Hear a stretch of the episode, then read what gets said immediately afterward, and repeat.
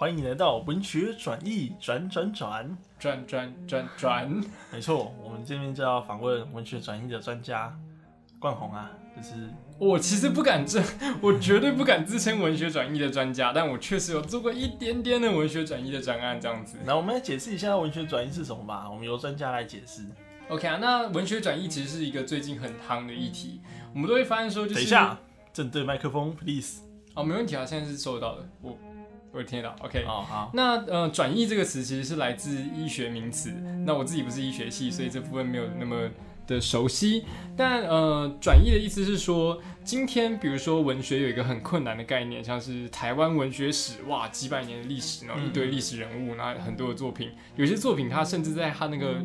文学年代里面，它不是用中文写作，它可能是日文，它可能是汉文，它可能是各式各样的语言。然后对于当代的读者来说，我们其实很难知道到底他们在写什么，然后他们的作品为什么厉害，厉害在哪里，只是当代读者很难读懂。然后所以这些困难的知识，在不管什么领域里面去，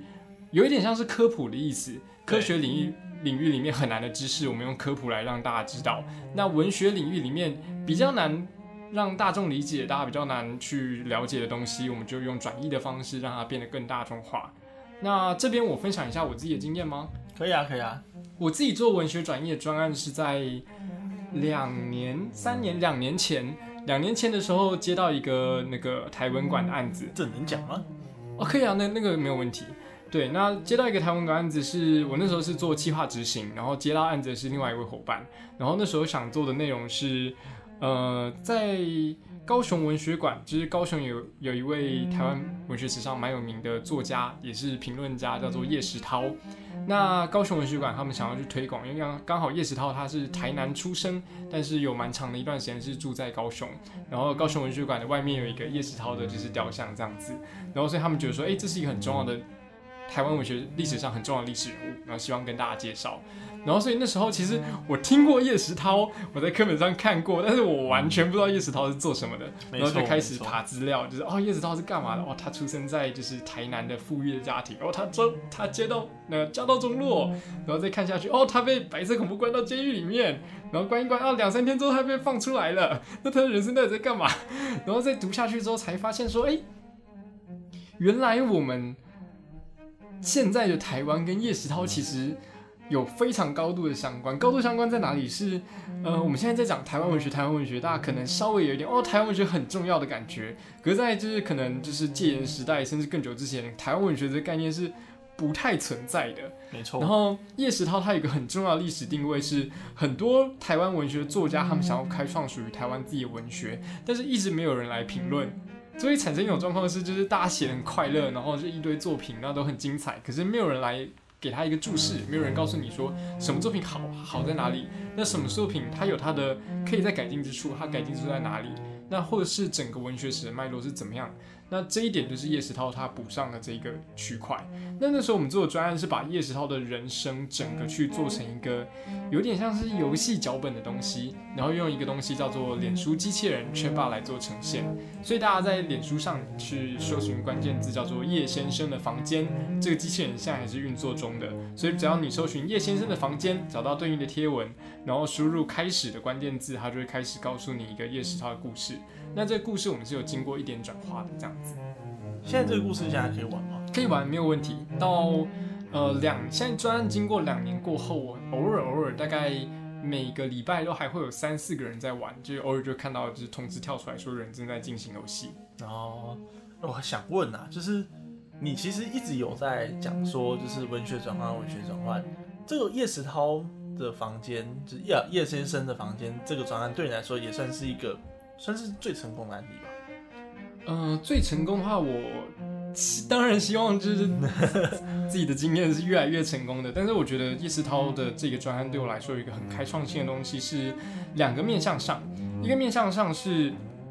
我终于找到属于我的写作的意义。这样这样讲这样这样讲超超浮夸，可是我真的在做那个专案的时候，感受到一些不同于以往在写作上的经验。大部分的人写作最基础而言都是背上自己的经验，啊，比如说对我高中啊喜欢一个人，然后就写喜欢他的故事。如果你有看前一集的话，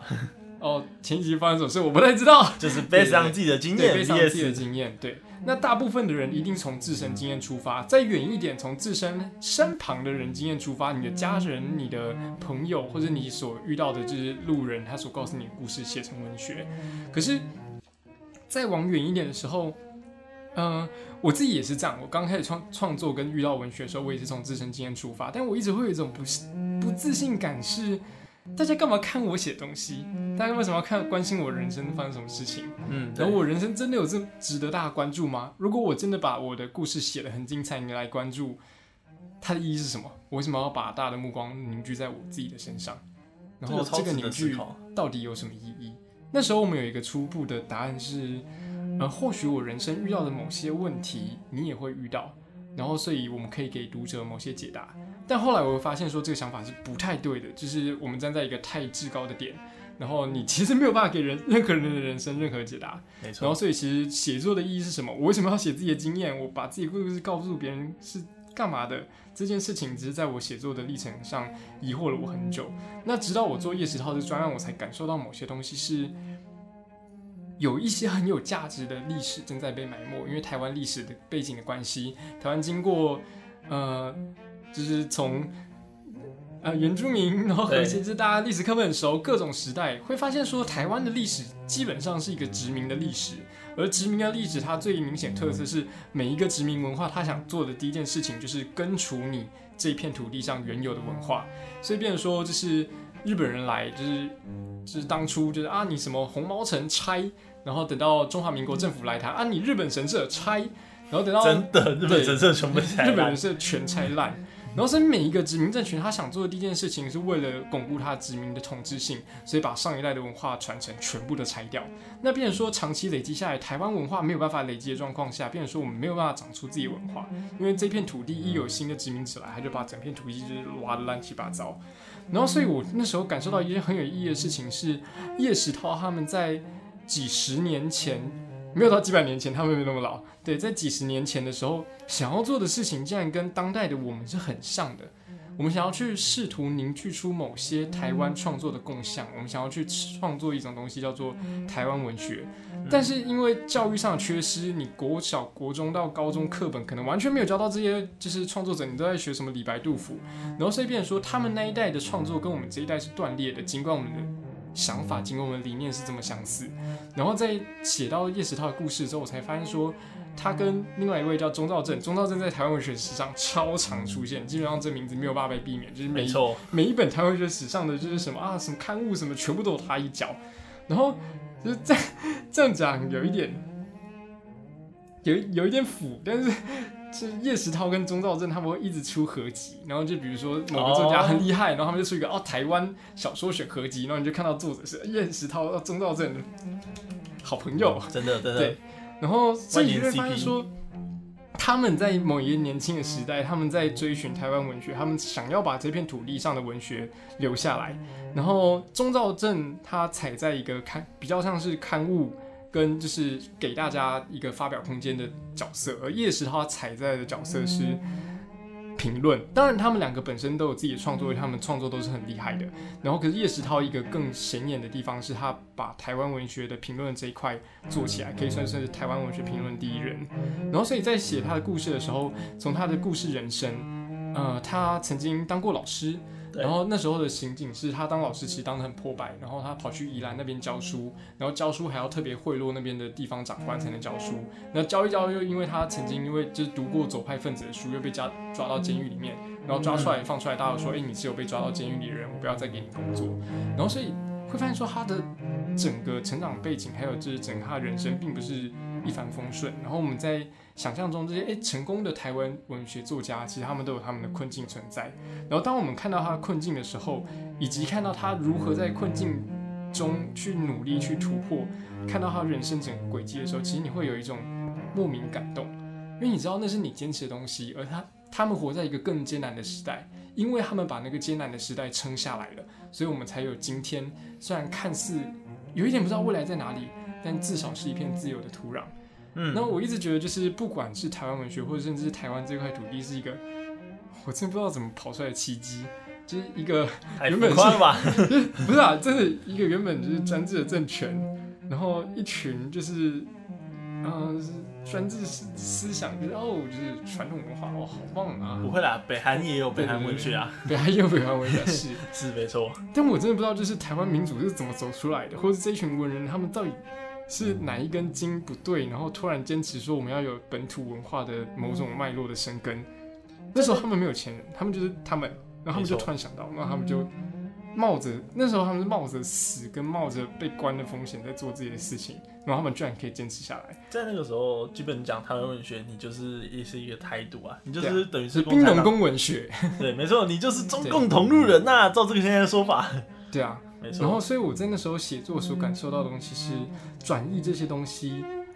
会让他在现代的台湾再次被看到。在他们的所有的努力的轨迹，我能够透过我自己的技术，不管是把一些困难的东西转译成简单的元素，或是把它所用它那种很吸引人的精神特征，去转化成一个完整的故事。在这个途中，我会感受到创作是有意义的，而不是局限在我个人。就是我个人经验可能没有的那么，我本身没有觉得说那么值得让大家知道，但是我会觉得说，在做这个转移专案的时候，我所做的东西是有价值的。然后我技术不是在浪费大家的时间，就是文学本身是有价值的，而这个价值是传承在一个很大的脉络上。第一次这么完整的听到关宏讲这叶石涛对他叶石涛这个热情，就是，嗯，但我这边想问一个关宏一个问题，就是我们都知道从那个文学史的脉络嘛，就是呃，不管彩虹战后，然后我们那个现代文学开始被大家的使用，接下来就进到内向时代，以及乡土文学以及后乡土文学这样。无论如何，任何一种写作方法，面对自己的内心，面对自己的乡土，面对自己的脚下的土地，大家都用一种激进、变态，不要讲变态，激进像是那个求道的僧侣一样，去努力的鞭笞自己的心灵，然后努力的想要创作出自己内心最原创的东西。而冠宏，你所感动的文学的那块最核心的地方，你认为可以借由转译这件事情，让以前的台湾文学的人再次活起来这件事情，你不会觉得成为一个陪跑者这件事情会让你有被怀疑的过程？你那个时候是怎么想？然后我觉得这可以从两个层面上来说。那第一个层面是这样的，就是创作它本身存在共享这件事情，其实我想了很久是，呃，像比如说日本文学，或不要讲的更广泛一点，日本的创作作品，大家可能会想到一些意象，比如说樱花，比如对说武士，对不对？那对换一个例子，美国，美国大家会想到什么？比如说可能老鹰、枪，枪，对，西部牛仔。然后大家会想到这一共同的意象是属于美国的创作。那比如说英国，英国大家可能会想到是下午茶，然后可能会想到贵族。对，但我们来讲一个例子是，讲到台湾，你会想到什么？其实台湾目前还在创造这个东西，在爬，在爬行的这个过程之中啊。就是讲到台湾会想到什么？一零一好像不太对哦，就是一零一，呃，可以，但是不太那么对，就是那个认同感不完全。没错，我最近找到一个是真的大家很能认同，是珍珠奶茶，珍珠奶茶那也是近代的、啊。，对，那也是近代的。你要有一个东西能够贯穿，就是历史以及现对，像樱花就可以。那这个东西呢，在创作上，呃，如果稍微熟悉一点创作的人，就马上会听出来这个东西叫什么？这个叫做意象。在创作上，不管是小说、新诗、散文，大家都会用哦广泛的用到意象。意象的共通性会是一个呃文学圈、文学领域、文学国族，我不知道，就是一个文学圈他们所共同的一个语言。然后，当我们发现说每一个作品它在创作的时候都无法去逃离某一个意象的时候，那就会变成那个文学圈所共通的某一种语言跟共享。那台湾因为刚才所谈到的内容，因为台湾是一个长期殖民的时代，我们的文化一直被刨根，一直在根重根重来，重根重来，一直被拔掉。然后所以台属于台湾的创作共享一直没有出现。但是其实不用那么悲观，是我之前跟一个作家很久之前，超久之前，四年、五年、六年前，可能他本人也不记得，叫朱佑勋聊过这件事情。然后那时候我是一个去文学营的小学员，就是对文学懵懵懂懂，什么都不知道。然后呀就问佑勋老师说：“哎、佑勋老师属于台湾文学创作共享是什么？”然后佑勋老师跟我讲说，其实他也不知道。可是他隐约觉得说有某种东西，某种东西是台湾文学创作的共享。那个东西是这样的，他自己在写棒球小说。朱友群就是写棒球小说，如果知道这个作家的人应该就知道，他发现台湾的棒球小说有一个共享在于，呃，日本的作品大家应该有知道一个东西叫做友情努力胜利对，没错，日本 Jump 的就是那个没错，日本大众文学 Jump 的一个公式，就是一群朋友，嗯我们努力的去练习，最后我们棒球一定赢。对，没错。美国的棒球不一样，美国棒球是这样，美国棒球不管输赢，美国棒球他在描写的是个人隐私，他家庭关系，他外遇，他打棒球很厉害没差，反正就是我在聊的是棒球员背后的那个声音是怎么样子的。啊，所以然后比如说聊棒球，对，美国棒球作品，比如说很有名是贝比鲁斯的纪录片，然后贝比鲁斯的纪录片就主要是在聊，因为贝比鲁斯是一个美国很有名的棒球员，然后他主要就在聊他跟妻子之间的关系，然后的那个分分合合，所以他在聊的是运动员的私生活。那台湾呢？台湾很有趣，台湾的公式叫做友情、努力、失败。哦 你想想看哦卡农大家看过，没有看过你也大概知道它的剧情。一群很认真的学生们，他们想去打甲子园，最后他们没有打赢。朱佑勋自己的小说，他那时候跟我讲，他写的内容也是一个很努力的棒球员，最后他也没有赢。然后甚至他读到其他的台湾运动作品，不知道为什么大家都在写友情、努力、失败。然后其实它是一个创作的共向，在于说，因为好像不知道为什么友情、努力、失败的这个公式能够打动我们。嗯，我们可以从失败中得到某些感动，比失败还要重要的东西。当我们失败的时候，其实我们从失败中获取了某些比失败本身还要重要的东西，我们不是一无所获。然后这跟就是整个刚才所谈到的脉络很像，因为在一个长期处于殖民的文化中，其实我们的努力很难去影响任何结果。就是大家常常谈政治嘛，谈政治就会说，哎，台湾投票都没有用啊，反正都是美国跟中国。可是，在这样子的努力中，我们本身的努力，尽管我们知道目标最后一定很可能是失败，嗯，可是我们努力的过程，它是会留下某些轨迹，留下某些结果的。那这是台湾文学创作上的共享，它没有像其他国家或是其他文化圈的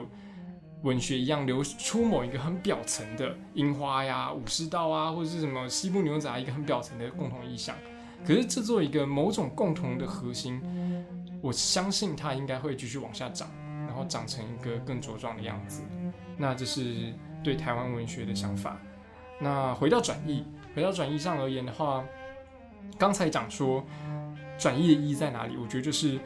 试图去把那个共同的核心去留下来，所以我不会担心说，就是当我写东西就被别人质疑说啊，你是不是一个陪跑的？没关系啊，因为呃，我很喜欢的是范云有一点黑，不好意思，范云范云现在加入民进党那一位，对，那他在当在我们同温层不太黑啊。对，OK，没关系。那他在当台大学生会长，就是他们还在跑野百合学运，野百合学运应该大家学过，就是台湾重要民事转民主转折的一个学运。他在跑民跑野百合学运，他在当台大学生会长的时候，呃，他写过一本书的序，那那本书的序叫做，呃，我们还在理想的半路上，这是范云写的内容。这听起来跟圣义理路有点像哎、有一点点像，对。那他在讲的是台湾的整个民主化进程，就是学生会跑到学校里面，希望去深耕台湾民主，然后我们所做的任何努力，可能都不会在我们这一代得到结果。你不管付出了什么努力，你觉得自己累得像狗，你觉得你已经把全身的心力全部放在里面，还是一无所获的时候，你其实可以看得更远。你要看到的是下一个世代，你要看到的是下下一个世代，你要看到的是一两百年后还在这片土地上的人们，他们会因为你的努力而有所改变。然后我觉得这是一件很美很美的事情。那它比我个人，就是比起我可能写一些自己的东西，写一些让大家了解我的东西，我觉得更加的有意义。嗯那这我觉得是整个转移最大的核心。我们看到了一些美的东西，我们想要把它推广给更多的人看。对我来说，就是还蛮好奇的，就是说，呃，转译这件事情不停不停的在你的今天的 p o d c a 有提到，然后，但是你提到的又有一个非常核心重要的东西，而那个东西又很像小说或者是文学的某种叙述。那这种叙述在你的转译过程之中，对你来说，转译的终点，或者是换句话说，代表作，那会是长什么样子？你现在是说有一个城市是那个叫什么 Chatbot，就是脸书聊天机器人，嗯可以让你完成这件事情。但将来有一天，就是脸书不再红了，或者是会不会有别种方法可以帮助你的转移，或者甚至说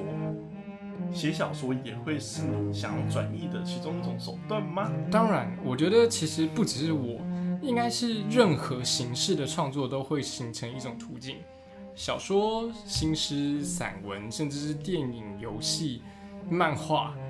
应该是在各种领域中都开始有人做这样的转移的行为。然后各种领域中，我们都试图去做不同面向的创作，然后让它触及到各种不同的人。喜欢漫画的人，他会通过漫画的途径去看到对应的内容；喜欢电影的人，他可以透过电影的途径去看到对应内容。就是相信各位在脑中应该有浮现一些作品的名字，然后会发现说，真的走到所有的创作形式都往某一个方向在前进，而这个方向不是任何人定好的，是因为我们某种约定俗成，我们都觉得这真的可以感动我，这真的觉得让我就是就是眼泪鼻涕一把流，然后所以我把它创作出来的时候，就是整个转移最终去行进的图像，而这个图像中就是你的个人在什么定位，其实它相对不那么重要。嗯，然后当然你很厉害的话，你可以站在一个就是爆红作品的，就那你呢？那你呢？那你呢？你最想要什么方式？就是你的转移被看见。我觉得可以好好过活就好。这这突然变得这么卑微吗？这差差不多啊，就是我会觉得说，能够透过这这一点都不卑微，我觉得能够透过一个自己喜欢的事情的活下去，是多么幸福的事情啊这！么浮夸吗？对啊，是啊，所以你认为说，透过自身的生命的延续或者是存活这件事情，可以就不要让我饿死就好。可以让你持续达到转移，而一直持续转移的这件事情来说，就是你对转移的最终想象。我开始也会关注除了转移之外的其他的文学的可能性，然后我觉得它算是一个阶段，在至少我现在人生的阶段中，我所看到的最高的高度在那里。我觉得能够承接某种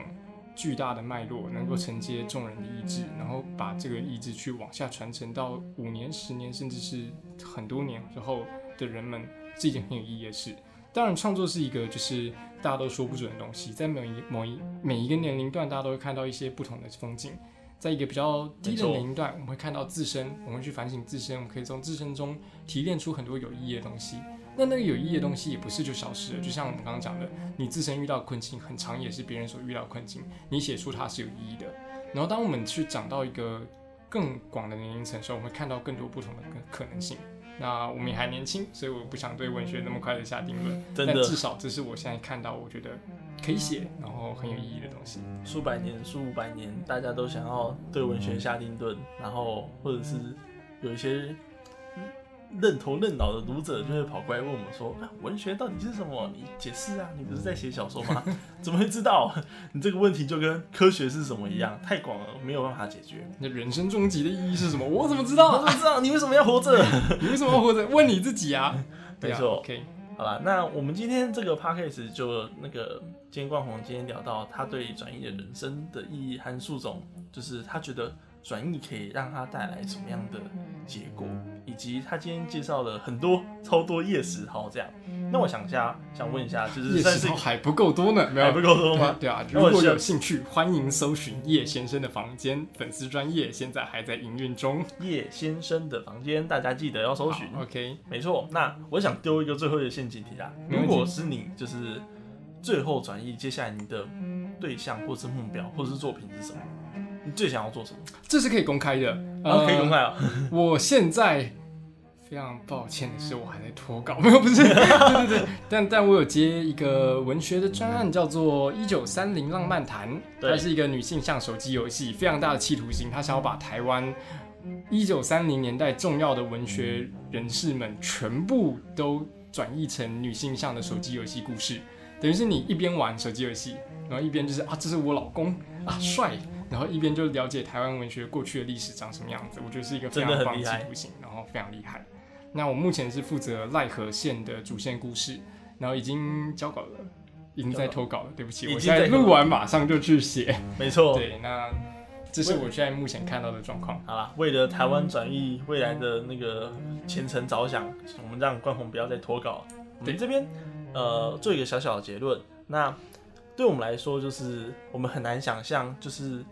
文学的最终样态到底是什么。然后大家初初就是成为一个文青的时候，大家都想要表达自己的内心到底是什么，然后这个感动到底从何而来。但是这个感动其实有很多种不同的面向，例如说，有些人觉得文学不一定要写，阅读也可以带带给他一种文学的感动。例如说，跟别人聊文学这件事情，也可以带给他文学的感动。甚至在做文学的转译，把别人写的作品推向更远的地方，把别人活过的历史，把别人活过的生命，再次像是就是让他们重新活过在线再现，再活一次，挖掘文物出土，绘图转身一次，这样。绘图转身。那对他们来说也是一种非常感动而重要的事情。那我们今天这个 podcast 就到这里结束，那感谢大家的收听，谢谢大家，拜拜。拜。